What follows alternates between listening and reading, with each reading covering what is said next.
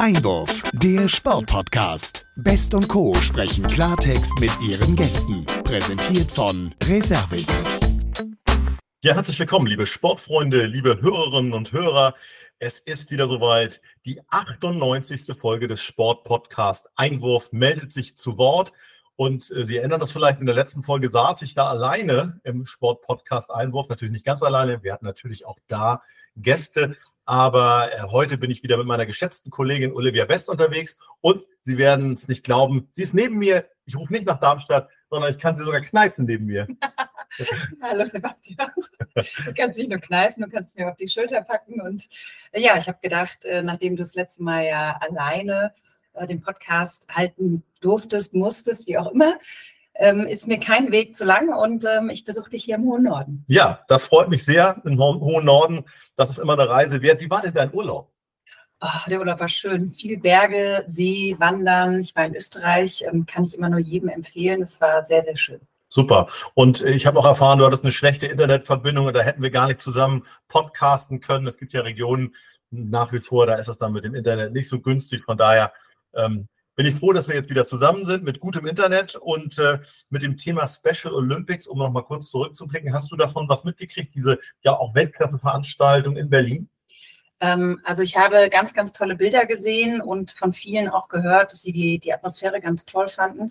Du warst ja persönlich vor Ort, entsprechend kannst du wahrscheinlich noch mal ein bisschen besser was über die Atmosphäre vor Ort erzählen. Ja, absolut. Also ich war total begeistert. Also ich kann nur sagen, gelebte Inklusion, mehr davon. Äh, ich hatte das Glück, mit den Kollegen von Sky vor Ort zu sein. Martin Groß, den wir hier ja auch schon im Podcast hatten, hat äh, vor Ort äh, moderiert, kommentiert, hat die Eröffnungsfeier begleitet und insofern durfte ich sehr eng dran sein und muss sagen, also eine sehr gelungene, großartige Veranstaltung und man wird sehen, ja, was davon jetzt auch nachhaltig in den Köpfen und auch im Doing in Deutschland übrig bleibt. Ähm, Veranstaltung ist das eine, der Alltag das andere, aber wirklich ein tolles Thema und man muss auch nochmal sagen, großartige Leistung. Absolut, ja, richtig. Ja, jetzt wollen wir aber nach vorne schauen und auf unsere heutige Folge und unseren heutigen Gast. Wir ähm, haben uns ja mal wieder eine neue Sportart rausgesucht, die wir so noch nicht hatten. Du sagst es, das ist immer was Besonderes, vor allem, weil wir uns da ja auch so ein bisschen reinarbeiten müssen. Ich sage nur Gardé. Gardé, ja. Ähm, da muss ich jetzt leider ähm, Schachmatt oder wie auch immer man das sagt, sagen, weil ähm, mit dieser Bezeichnung kann ich noch nicht so viel anfangen. Ja, das werden wir dann jetzt aufklären, auch für unsere Hörerinnen und Hörer. Sie haben es gemerkt, es soll um den Schachsport gehen und wir haben uns da natürlich ein Stück weit mit vorher beschäftigt und haben dann natürlich auch geschaut, wer kann als Expertin, als Experte uns zur Seite stehen. Und das ist eine Dame. Wir freuen uns sehr, dass sie Zeit für uns hat. Und da haben wir dann auch ins oberste Regal gegriffen. Sie wurde 1960 geboren und äh, 27 Jahre später wurde sie internationale Meisterin der Frauen in ihrer Sportart Schach. Sie nahm insgesamt drei Schacholympiaden mit und mit England äh, war sie dann viermal Mannschaftseuropameisterin. Das äh, wird man dann auch aufklären, warum jetzt Deutschland und England. Dazu wird sie uns sicherlich einiges berichten. Ab 1987 spielte sie für verschiedene Vereine in der Bundesliga sowie in der Frauenbundesliga und auch in der britischen Liga. Und ihr aktueller Verein, und auch da werden Sie natürlich fragen, wie das zusammenhängt, ist der SV 1920 Hofheim für den sie in der letzten Saison in der zweiten Frauenbundesliga spielte. Ja, und wir freuen uns jetzt sehr, dass sie uns zugeschaltet ist. Ich hoffe, die Leitung steht und sagen herzlich willkommen im Sportpodcast Einwurf der Präsidentin des Deutschen Schachbundes, Ingrid Lauterbach. Moin, moin. Moin, moin. Vielen Dank für die Einladung. Ich freue mich auch ausgesprochen, hier im Podcast bei Ihnen zusammen zu sein. Ja, ein Moin Moin auch äh, von meiner Seite. Wir freuen uns auch sehr. Ähm, du hast es vielleicht eben schon gemerkt. Ähm, wir sind noch nicht ganz die Profis im Schach und äh, hoffen uns natürlich ähm, durch unser Gespräch mit dir heute, dass wir ähm, ja da ganz, ganz viele Informationen von dir bekommen. Vielleicht vorab, ähm, neben deinem, deinem Amt als äh, Präsidentin für den Deutschen Schachbund bist du ja auch Expertin für Informationssicherheit bei einer deutschen Bank, wenn ich mich da richtig informiert habe. Wenn man sich jetzt mal die Verbindung zum Schach anschaut, das hat ja auch immer ein bisschen was mit Sicherheit zu tun, ist dann ähm, das Ganze kein Zufall? Ich glaube, ich meine, also ich habe jetzt meine Tätigkeit bei der Deutschen, also bei der Bank eingestellt. Ich bin jetzt in der Fertigwelt die nächsten zwei Jahre und dann werde ich in Rente gehen. Ansonsten wäre ich auch nicht in der, in der Lage gewesen, die Zeit aufzubringen, Präsidentin zu werden. Aber ich glaube schon, dass es so ist, dass dieses strategische Denken, die Fähigkeit, sich zu konzentrieren, zu strukturieren, das ist was, was man im Schach einfach lernt. Und ähm, das ist wirklich was, wo jeder, der Schach das Schachspielen mal betrieben hat, einen Vorteil hat und äh, was eine Befähigung ist. Ähm, natürlich nicht nur für Informationssicherheit. Es gibt natürlich sicher viele andere Positionen in der Wirtschaft auch, äh, wo das hilfreich ist. Aber es ist schon so, dass es auf jeden Fall ein Vorteil ist. Sehr schön. Ja, da wollen wir natürlich ähm, gleich noch mal ein bisschen mehr zu erfahren. Vielleicht, ähm, wenn ich da noch mal nachfragen darf, wie wird man denn eigentlich Präsidentin dieses Sportbundes? Im Prinzip ist es so, dass äh, alle zwei Jahre ein Kongress stattfindet, in dem die Landesverbände äh, des Deutschen Schachbundes und die Mitgliedsorganisationen des Deutschen Schachbundes ihre äh, Abgeordneten sozusagen senden. Ähm, und diese stimmen dann darüber ab. Man kann sich natürlich äh, entweder vor Ort bewerben oder vorher bewerben. Ich hatte mich in Mitte April entschieden, mich bewerben zu wollen äh, um diese Position. Und dann wird eben ähm, im Kongress gewählt und wer und entsprechend dann das Präsidium äh, neu zusammengestellt. Das passiert eben alle zwei Jahre bei uns. Mhm. Gibt es da irgendwelche Voraussetzungen? Also jetzt auch im Sinne von, muss man schon auch professionell gespielt haben oder ist das eher sekundär? Es ist sekundär, ob man äh, wirklich professionell gespielt hat. Und ich denke, in der Vergangenheit, viele der Präsidenten hatten es nicht gemacht. Die meisten Präsidenten kamen eher aus, den, aus der Landesorganisation als Funktionäre. Ähm, es ist etwas ein Novum, dass jemand, der vorher nicht in einem Landesverband aktiv als ähm, Funktionär tätig war, hier gewählt wurde. Aber lässt sich vielleicht auch damit erklären, dass wir dieses Jahr ein bisschen in einer schwierigen Situation waren und ähm, man daher auch bereit war, diesen Schritt oder die, zumindest die, die Mitglieder des Kongresses den Schritt waren, bereit war, diesen Schritt zu gehen und mich dabei zu unterstützen. Mhm. Und diese Aufgabe entsprechend ähm, hast du angenommen. Man muss ja auch sagen, du bist ja die erste Frau seit über wie viele Jahren? 100? 146. Also vor 146 Jahren wurde der Deutsche Schachbund gegründet. Wow. Und wir hatten in der Geschichte halt noch nie eine Frau äh, als äh, Präsidentin. Wahnsinn. Da muss man sich ja fast selbst auf die Schulter klopfen dürfen. Na, naja, sagen wir so, man, also ich finde es natürlich richtig, wenn auch Frauen in allen gesellschaftlichen Funktionen vertreten sind. Und auch im Schach sind wir halt in Deutschland noch ein bisschen wenig. Wir sind nur 10 Prozent Frauen im, äh, als Mitglieder des Deutschen Schachbundes. Deswegen ist es schon wichtig, dass wir wirklich in allen Funktionen, egal ob als Spieler, als Schiedsrichter, als Funktionär, als Trainer, Frauen da fordern.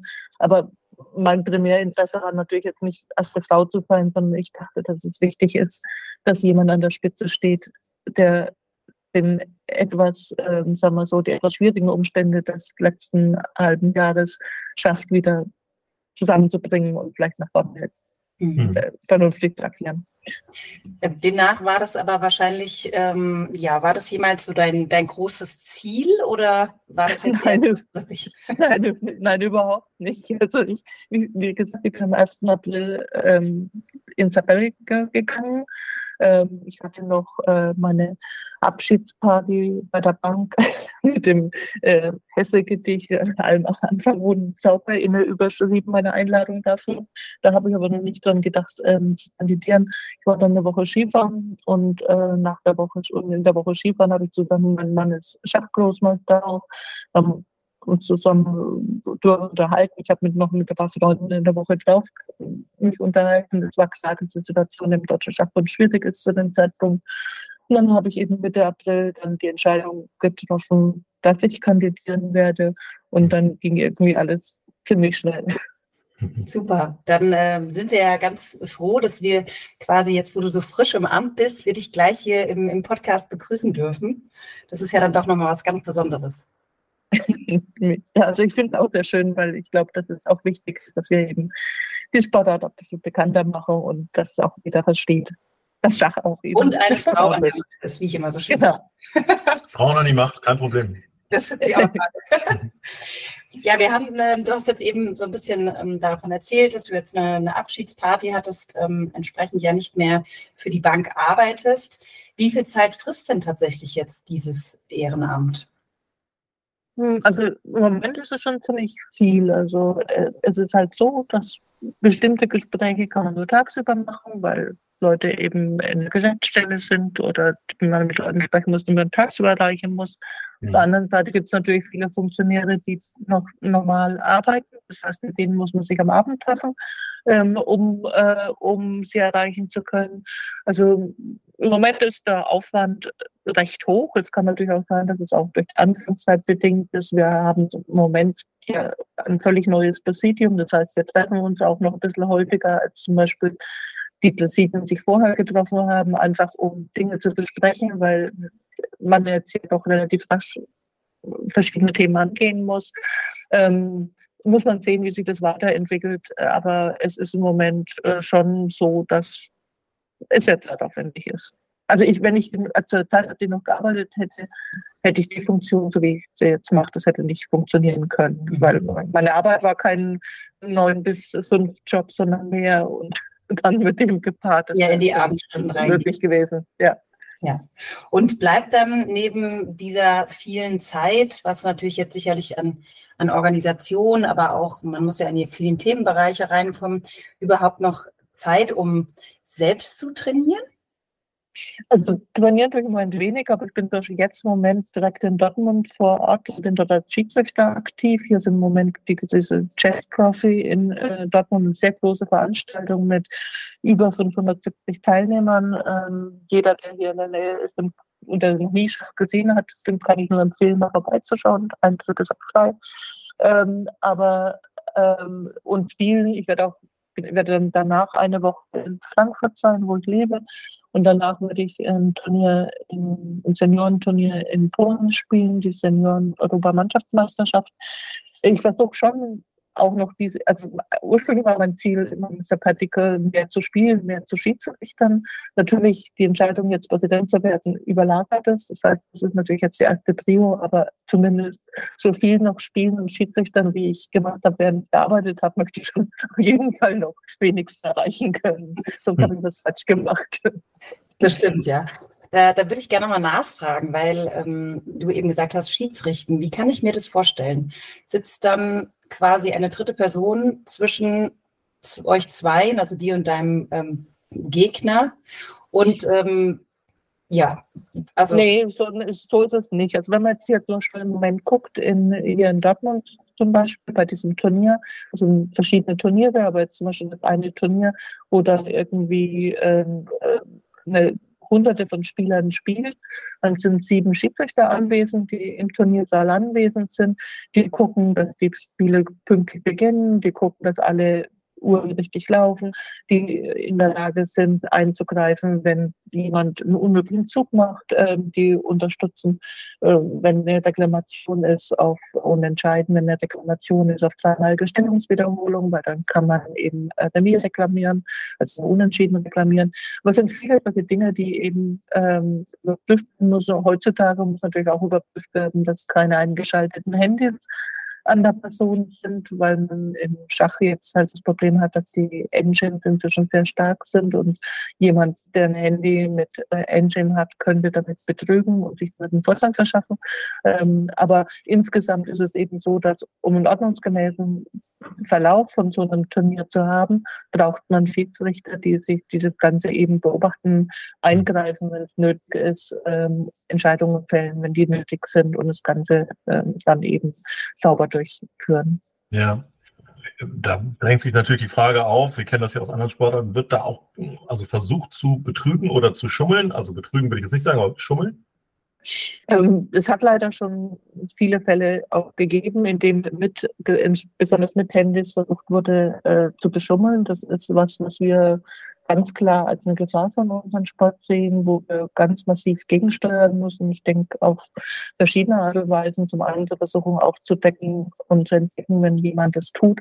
Zum anderen aber auch wirklich jedem klar machen, dass es keine Toleranz gegenüber Cheating mit äh, gibt und jemand, der das tut, nicht erwarten kann, danach äh, dann wirklich äh, als ähm, erklären zu können, er hat halt mal aus Versehen das Handy dabei gehabt und mhm. auf das, auf die Schach, äh, Schachbrett geguckt. Das geht einfach nicht. Also da müssen wir einfach wirklich ganz strikt sein, dass Cheating nicht erlaubt ist. Natürlich haben wir auch Leute, die dann irgendwie dummerweise vergessen, ihr Handy äh, auszuschalten oder auszutun, die dann auch nochmal genullt werden.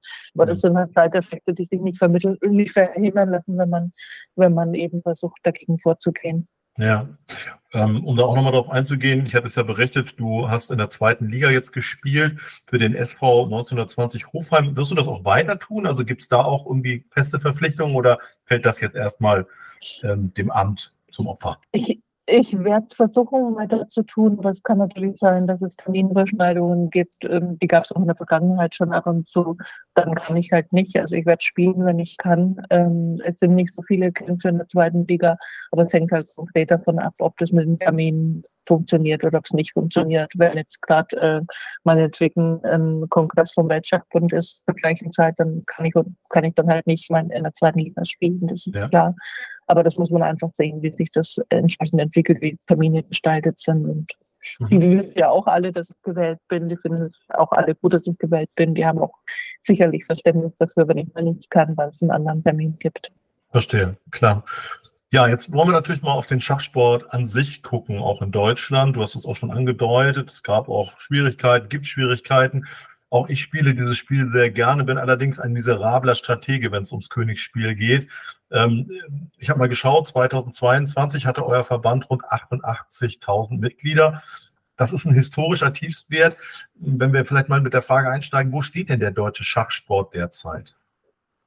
Ja, gut, das ist ein vielschichtiges Thema also wenn wir den Leistungssport angucken, stehen wir im Moment wirklich gut da. Wir haben ganz vielversprechende Talente. Vincent Keimer als derjenige, als Zugpferd vorne dran. Aber wir mhm. haben nicht nur Vincent, sondern wir haben dahinter eine Reihe von jungen Großmeistern, die wirklich ähm, alle Potenzial haben, sich noch weiter zu verbessern und wo wir wirklich gute Chancen haben, dass wir da auch international erfolgreich äh, mit dabei sein können. Vincent hat ja auch schon gezeigt, dass er praktisch äh, überall auch mitspielen kann und ja. äh, auch vorne dabei sein kann. Auch bei den Frauen im Leistungssport schaut gut aus. Elisabeth über viele Jahre unsere Nummer 1 Spielerin, die auch weiterhin ähm, äh, auf dem Niveau spielt. Aber wir hatten insofern Glück, dass mit Denara Wagner, die äh, einen unserer jungen Großmeister, Dennis Wagner, geheiratet hat, weil sie eben in Deutschland leben will, in Deutschland studiert mhm. und Deutschland jetzt ja Aufenthaltsort ist, dass die einen enormen Sprung gemacht hat. Die hat gerade vor kurzem den Frauen Grand Prix gewonnen, obwohl sie als in der schlechtesten Zahl gestattet war, hat das Turnier gewonnen. Und jetzt gerade hier in Dortmund, wo ich jetzt hier bin, spielt sie auch ein Turnier mit, hat mit zwei Siegen gegen Großmeister angefangen und sehr vielversprechend.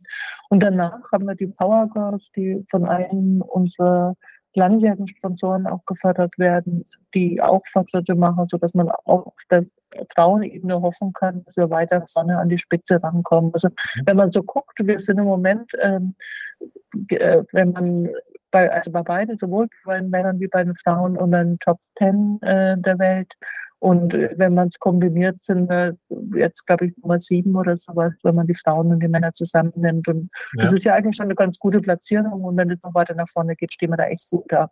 Super, das ist aber ja auch nur die eine Seite der Medaille. Ja. Das ist sicherlich jetzt ja auch nochmal eine Einordnung des Breitensports aus dem Verband genau. heraus äh, vornehmen wenn man jetzt den Breitensport anguckt, da sind unsere, die Mitgliedszahlen bei vielen Sportverbänden auch in der Corona-Zeit gesunken natürlich, weil eben Leute zum Teil nicht, nicht mehr im Verein Sport machen konnten, dann die auch ausgetreten sind, sich weitergesparen wollten. Mhm. Wir sehen jetzt, dass es da wieder steigt. Aber was wir halt auch insgesamt sehen, ist, dass Schach im Moment total boomt. Also gerade wenn mhm. man jetzt Jugendliche und Kinder anguckt, in den Schulen, Schulschach-AGs, boomt total und äh, wir haben da einen großen Anstieg und das macht mich eigentlich schon hoffnungsvoll, dass wenn wir die Jugendlichen und Kinder davon begeistern können, dass wir dann davon auch äh, langfristig profitieren können und dann auch mehr Mitglieder dauerhaft äh, rekrutieren können. Also ich hoffe schon, dass wir von der Zahl her äh, in Richtung sechsstellig irgendwann gehen und wir weiter wachsen.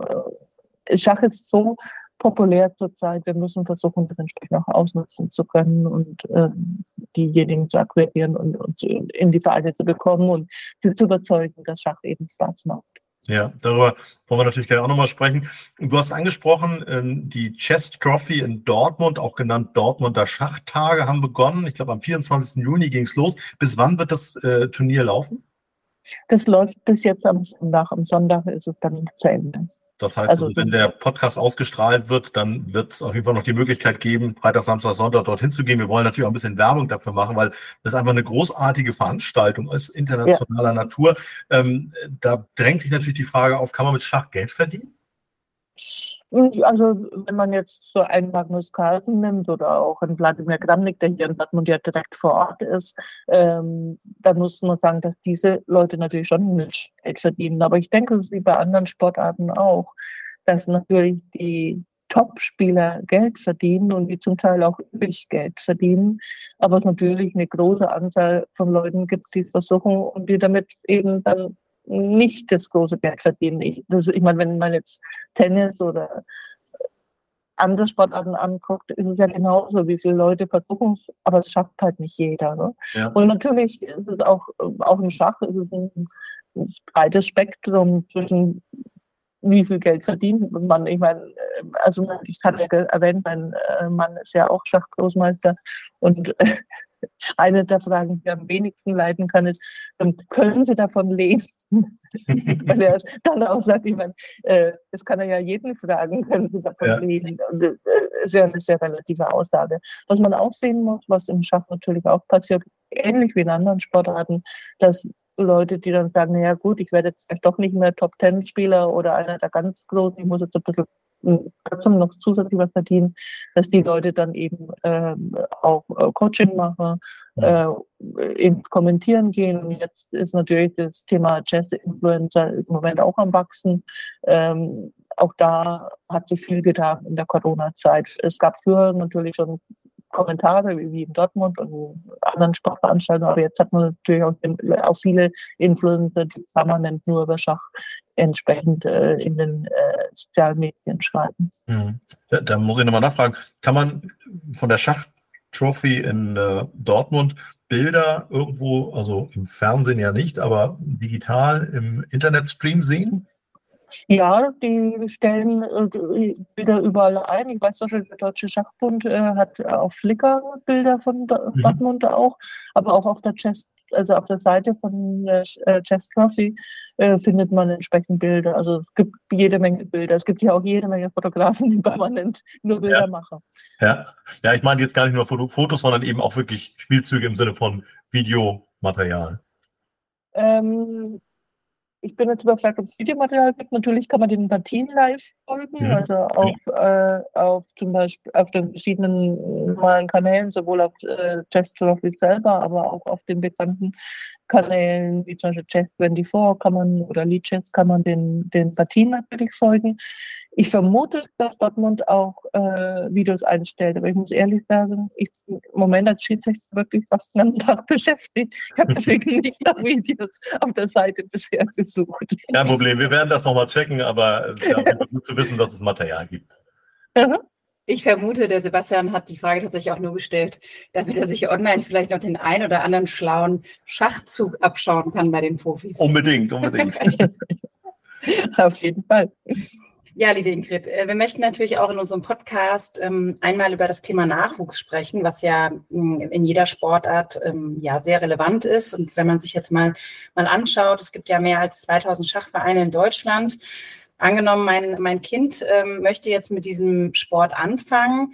Wie wäre dann so das, das reguläre Vorgehen? Sollte das erst sich erstmal im Verein anmelden oder wie wir also ich, ich glaube, es gibt zwei verschiedene Varianten. Das eine ist, es gibt viele Schulen, die auch Schultag-AGs haben, was sicherlich auch ein guter Weg ist, um da eben ähm, aktiv zu spielen. Aber wenn es einen Verein in der Nähe gibt, der auch Jugendliche hat und Jugendtraining hat, dann ist es natürlich auch sinnvoll, das im Verein äh, entsprechend zu machen. Also viele Vereine bieten für gerade Jugendliche von allen Spielstärken, vom totalen Anfänger bis zu denjenigen, der eigentlich schon ähm, auch wirklich gut, schon ziemlich gut ist, ähm, entsprechend passendes Training an. Ich weiß es zum Beispiel von einem eigenen Verein von Hofheim, wo eben ganz viel passiert äh, für die Jugendlichen. Und dann hilft es natürlich schon, wenn das Kind Spaß dann hat, es so zu fördern, zu unterstützen. Und es ist halt auch mit Gleichgesinnten zusammen, die das Gleiche machen und die auch Spaß dann haben. Ähm, und es gibt ja dann auch jede Menge Turniere, Veranstaltungen. Ich war im Anfang Juni bei den deutschen Jugendmeisterschaften in Willingen. Das ist eine riesen Veranstaltung mit, ähm, wo es auf der einen Seite eine ganz riesen Halle gibt, wo nur Schach gespielt wird, aber wo die ganzen Kinder nebendran noch eine Halle haben, wo sie Tischtennis spielen können oder andere Aktivitäten machen können und wo man einfach diesen Spaß an der Geschichte wirklich fühlen und merken kann. Also ich glaube, für jedes Kind ist es einfach fantastisch bei so einer Sache dabei ge gewesen zu sein oder dabei sein zu können. Mhm. Du hast jetzt eben von Schul-AGs gesprochen. Das heißt, ab welchem Alter wird dann das Kind oder kann man davon sprechen, dass man die Kinder an, ans Schach ranführen kann? Ähm, ich würde sagen, es gibt kein fixes Alter. Es ist, äh, und es ist bekannt, dass zum Beispiel in, meinetwegen in, in, in den Ländern der ehemaligen Sowjetunion, die fangen wirklich ganz, ganz früh schon an, zum Teil schon im Vorschulalter Kinder äh, an Schach ranzuführen, dann auch zum Teil mit, ähm, mit Motiven, dass man eben Schach verbindet mit Geschichten und so weiter und so fort. Das gibt es bei uns in der Form eigentlich weniger. Das heißt, man hängt vermutlich davon ab, ab welchem Alter die Schule das anbietet.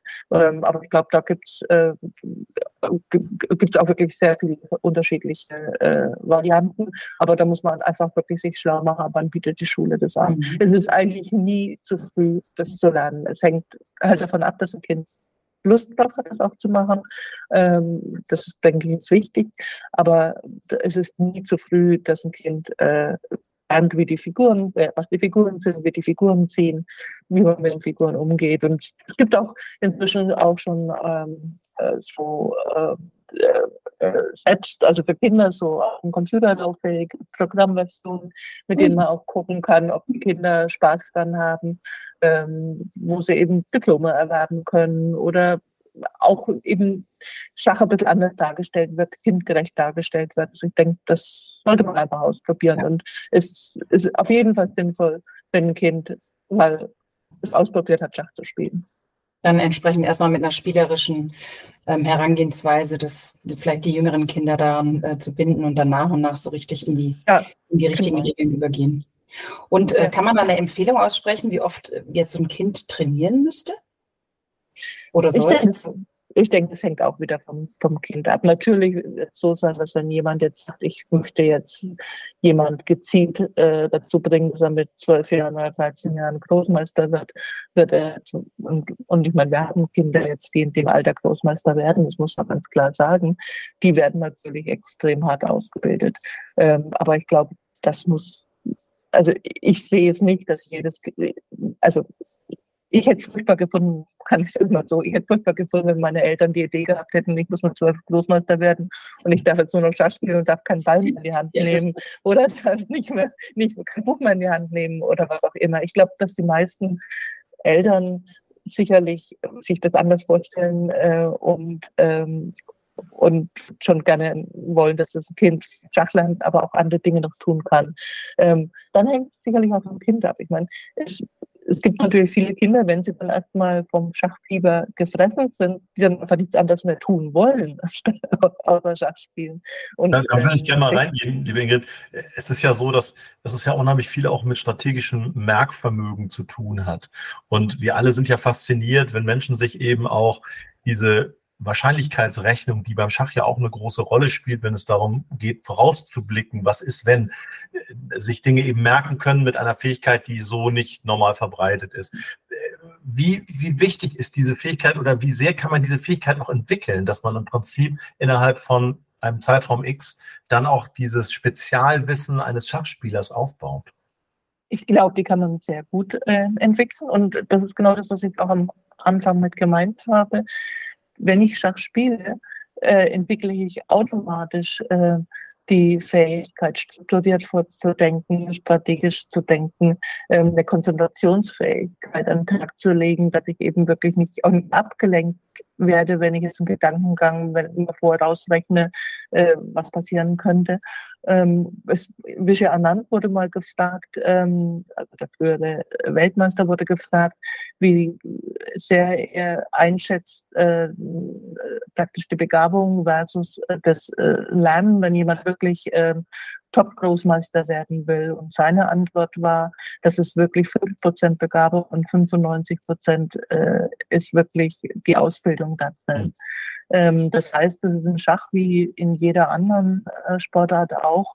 Wenn ich wirklich unter die Top äh, Großmeister vorstoßen will, dann muss ich bereit sein, wirklich zu studieren, zu lernen, mich weiterzuentwickeln, mhm. zusammen auch mit äh, entsprechenden Trainern zu arbeiten. Und dann habe ich, dann muss ich mich da voll drauf konzentrieren. Aber es ja. gibt natürlich auch noch eine breite Masse dazwischen, also vom, vom dem, der halt Spaß spielt oder dem, der zwar ambitioniert spielt, aber halt auch nie in 2700er Großmeister werden wird. Und ich denke, da muss jeder für sich selber den Platz finden, wie viel Zeit will er investieren und wie viel, äh, äh wie weit kommt er. Natürlich an der Spitze für unsere Top-Spieler, für die ist es natürlich total wichtig und da unterstützen wir das natürlich auch, dass die entsprechend auch sich da die, damit arbeiten und, und damit dann auch entsprechend äh, eine Chance haben, in die Weltspitze vorzustoßen. Also das funktioniert ohne Arbeiten überhaupt nicht. Ja. Mhm. Ja, liebe Ingrid, ich muss ja nochmal nachfragen, weil wir ja beim Thema Sport jetzt auch gerade sind. Wir haben ja in deiner Vita gehört, du bist schon lange im, im, im Schachgame sozusagen.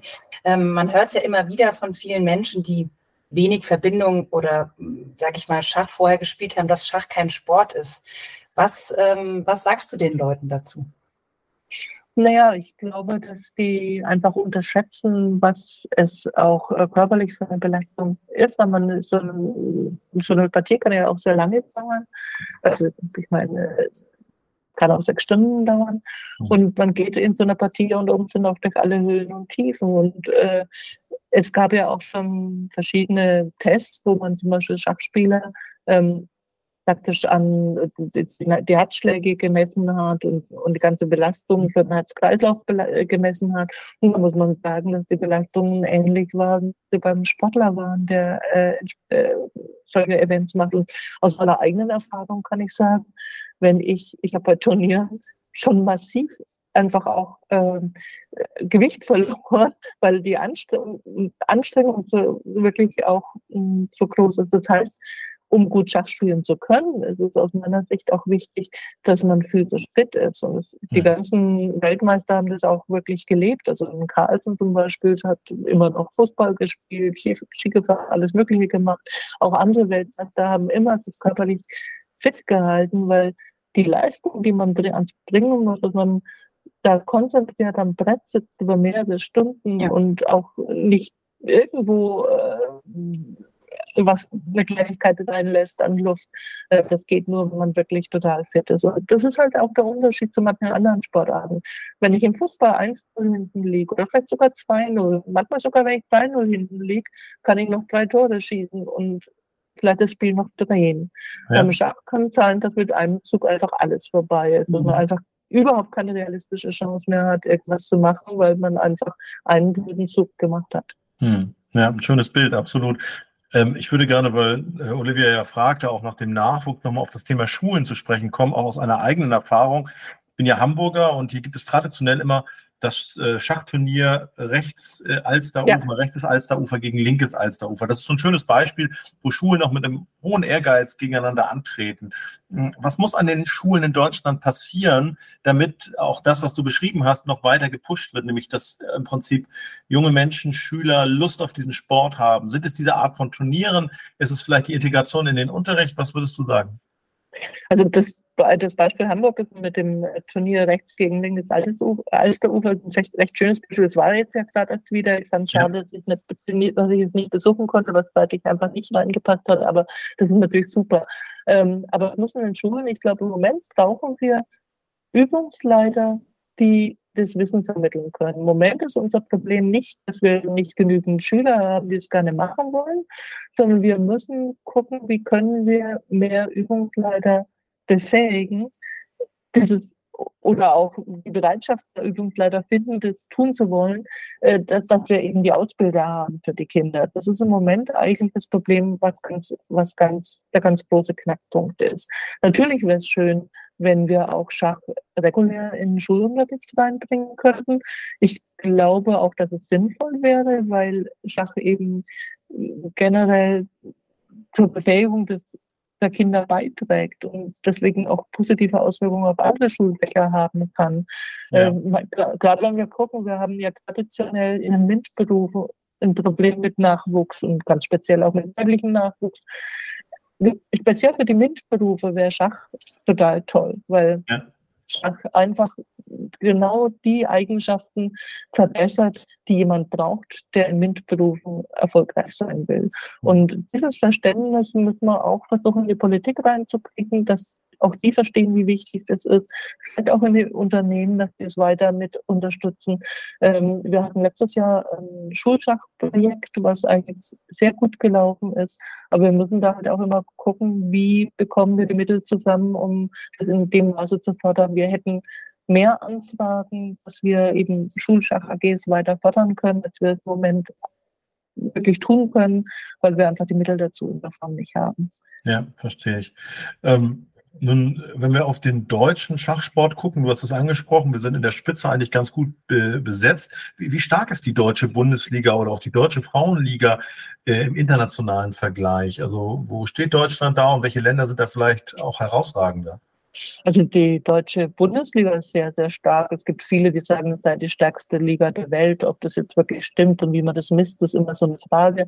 Aber es ist auf jeden Fall, äh, dies, da spielt die ganze Weltspitze auch mit, wenn man sich die, die, die Sieger der letzten Jahre anguckt, also Baden-Baden zum Beispiel, wo ja auch ein Vichy Anand zum Beispiel gespielt hat äh, als Weltmeister, wo jede Menge andere äh, Top-Spieler spielen. Man muss sagen, in der deutschen Bundesliga spielen eigentlich sehr international, spielt wirklich alles mit was Namen hat.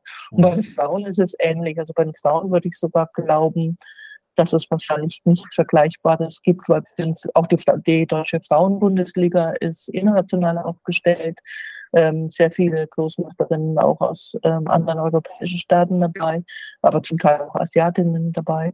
Mhm. Ähm, das ist also ist wirklich top, denke ich. Ich spiele ja gleichzeitig auch noch in der englischen Liga und ja. die englische Liga zum Beispiel ist deutlich schwächer, als es die Frauen-Bundesliga ist.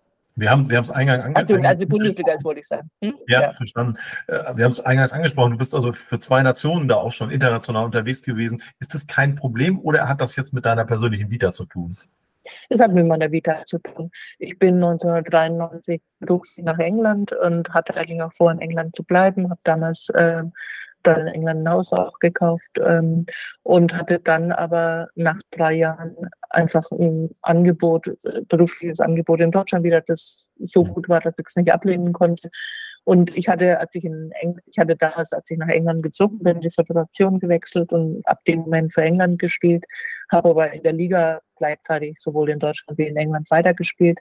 Ähm, aber als ich dann drei Jahre später wieder zurück nach Deutschland, ähm, habe ich die, die habe ich den Verband nicht wieder gewechselt, weil ich auch einfach nicht richtig finde, den Verband laufen zu wechseln. Und jetzt ja. habe ich über 30 Jahre für, für England gespielt. Das heißt, ich habe auch viele gute Freunde dort natürlich. Ähm, bei den Senioren, mit denen ich zusammenspiele, die kenne ich alle schon seit Ewigkeiten. Das heißt, das werde ich auch nicht wieder ändern. Ähm, ich habe, äh, bevor ich mich zur Präsidentin habe lassen, auch meinen englischen Verband informiert, dass ich das tun werde, weil ich denke, das gehört der guten Ordnung halt dazu. Ja. Ähm, ich habe es auch in Deutschland offensiv gesagt, dass ich spielberechtigt für England bin, aber natürlich seit 50 Jahren auch in Deutschland auch spiele.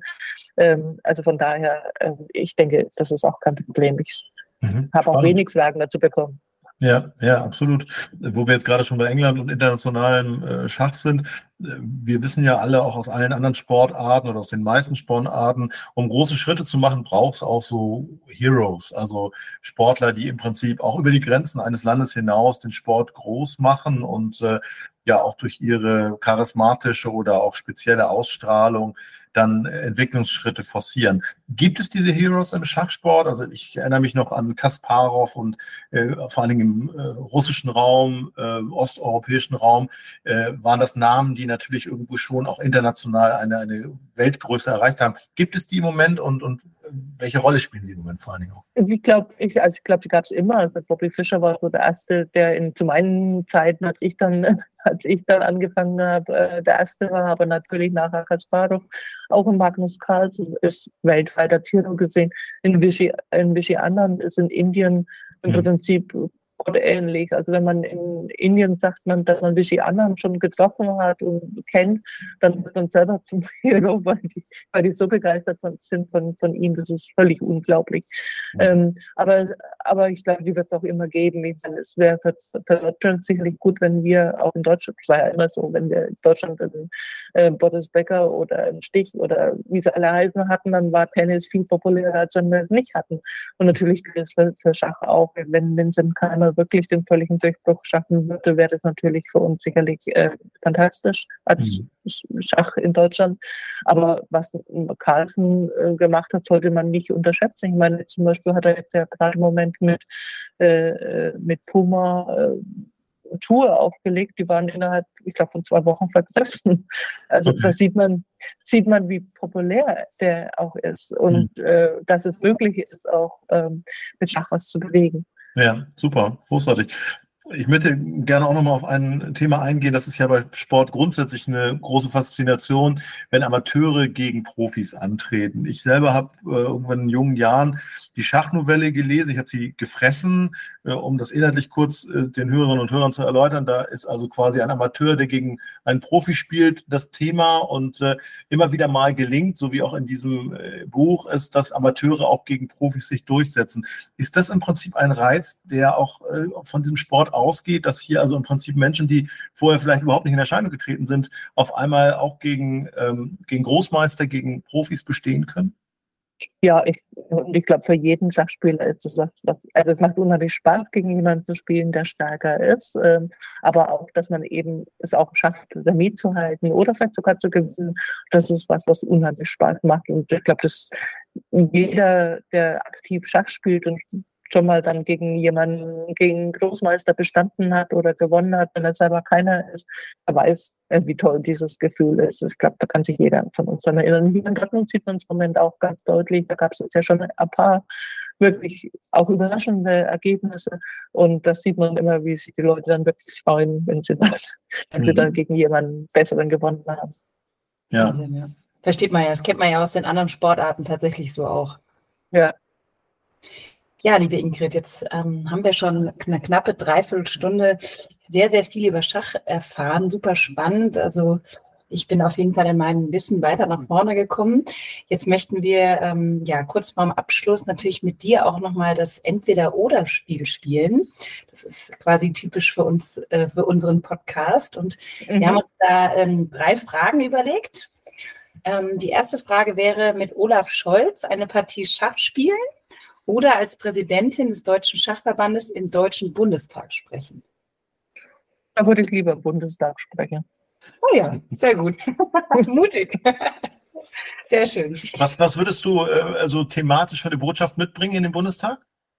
Ich glaube gerade das Thema, dass Schach in den Schulen weiter gefördert werden muss, dass wir das wirklich monatlich verankern müssen, dass wir alles tun müssen, dass vielleicht jeder jedes Kind in Deutschland Schach gelernt hat mhm. und weiß, wie die Züge sind. Ich glaube, das wäre echt eine gute Botschaft. Und ich meine, hinzu kommt ja auch noch, dass Schach ermöglicht ja auch Kindern aus sozial schwächeren Verhältnissen wirklich äh, entsprechend sich darzustellen. Und wenn wir hier in Dortmund das Beispiel von einem syrischen Flüchtlingsjungen, der jetzt hier bei diesem NRW-Cup mitspielt, äh, das ist einfach eine tolle Geschichte. Ja. Der, der, der, und, das, und ich glaube, die meisten Bundestagsabgeordneten wissen das nicht. Eigentlich sollten sie es wissen. Wäre besser. Ja. Sehr gut. Super. Dann die zweite Frage: Schwarze oder weiße Figuren? Das, das, ist, das ist schwierig, weil es kommt ja immer mit kommt, man kann es ja nicht ändern. Stimmt, ja. Von daher. Aber von Weiß daher- fängt an, also vielleicht hat das ja auch einen strategischen Wert. Ja, natürlich äh, ist Weiß an sich. Äh, aber wenn man jetzt Partie spielen muss, muss man halt mit denen spielen, die man bekommt. Also ich bin da pragmatisch, ich spiele mit allen. okay. Und die letzte Frage, Schach in deiner Amtszeit olympisch machen oder die Schacholympiade in deiner Amtszeit nach Deutschland holen? Ich denke, Schach olympisch machen ist unrealistisch. Das werden wir nicht hinbekommen. Ähm, allein weil unsere Schacholympiade so groß ist, dass sie den Rahmen der Olympischen Spiele sprengen würde. Und das ist einfach schwierig. Ähm, die Schacholympiade nach Deutschland holen wäre natürlich klasse. Wir hatten sie ja damals in Dresden 2008, wo ich auch selber äh, mitgespielt habe und auch ähm, das gesehen habe, wie toll das war auch im Vorfeld. Ähm, aber es ist im Moment auch ganz schwierig, weil man muss einfach sehen, Schacholympiade kostet sehr viel Geld. Wir mussten da wirklich jemanden haben, der massiv auch bereit ist zu investieren. Mhm. Ähm, und ähm, es wäre schön, das wäre wäre Traum. Vielleicht meldet sich ja jemand nach dem Podcast an mir, der das unbedingt Wir drücken die Daumen. Das gab alles schon. Also gemeldet haben sich schon viele Menschen nach unserem Podcast. Insofern hoffen wir das Beste. Genau. Super. Dann, dann, dann machen wir es so. Ja, liebe Ingrid, wir ähm, möchten zum Abschluss noch mal so ein bisschen äh, auch das Thema Schach in unsere Welt hinaustragen, in ähm, einem gesellschaftlichen Sinne. Es gibt so viele Probleme, mit denen wir gesellschaftlich zu tun haben. Ich will sie jetzt gar nicht aufzählen und gar keine Beispiele nennen. Ich glaube, wir alle wissen, was ich damit meine. Ähm, von daher die Frage, was kann unsere Gesellschaft vom Schachsport lernen aus deiner Sicht? Ich denke, Schach ist einfach äh, ein Spiel, wo wirklich alle gleich sind. Äh, wo es eben, natürlich gibt es sportliche Unterschiede, aber ich, ich respektiere den Gegner, der vor mir sitzt und wir können damit eben auch denjenigen, die jetzt eben schlechtere Startchancen haben, können wir mit Schach dafür verhelfen, dass sie gleiche Chancen bekommen. Und was jetzt auch noch hinzukommt, ist, dass ganz am Anfang hattet ihr ja gesagt, die, die, die Special Olympics in Berlin. Ja. Schach ist zur Inklusion dermaßen gut geeignet wie kaum eine andere Sportart.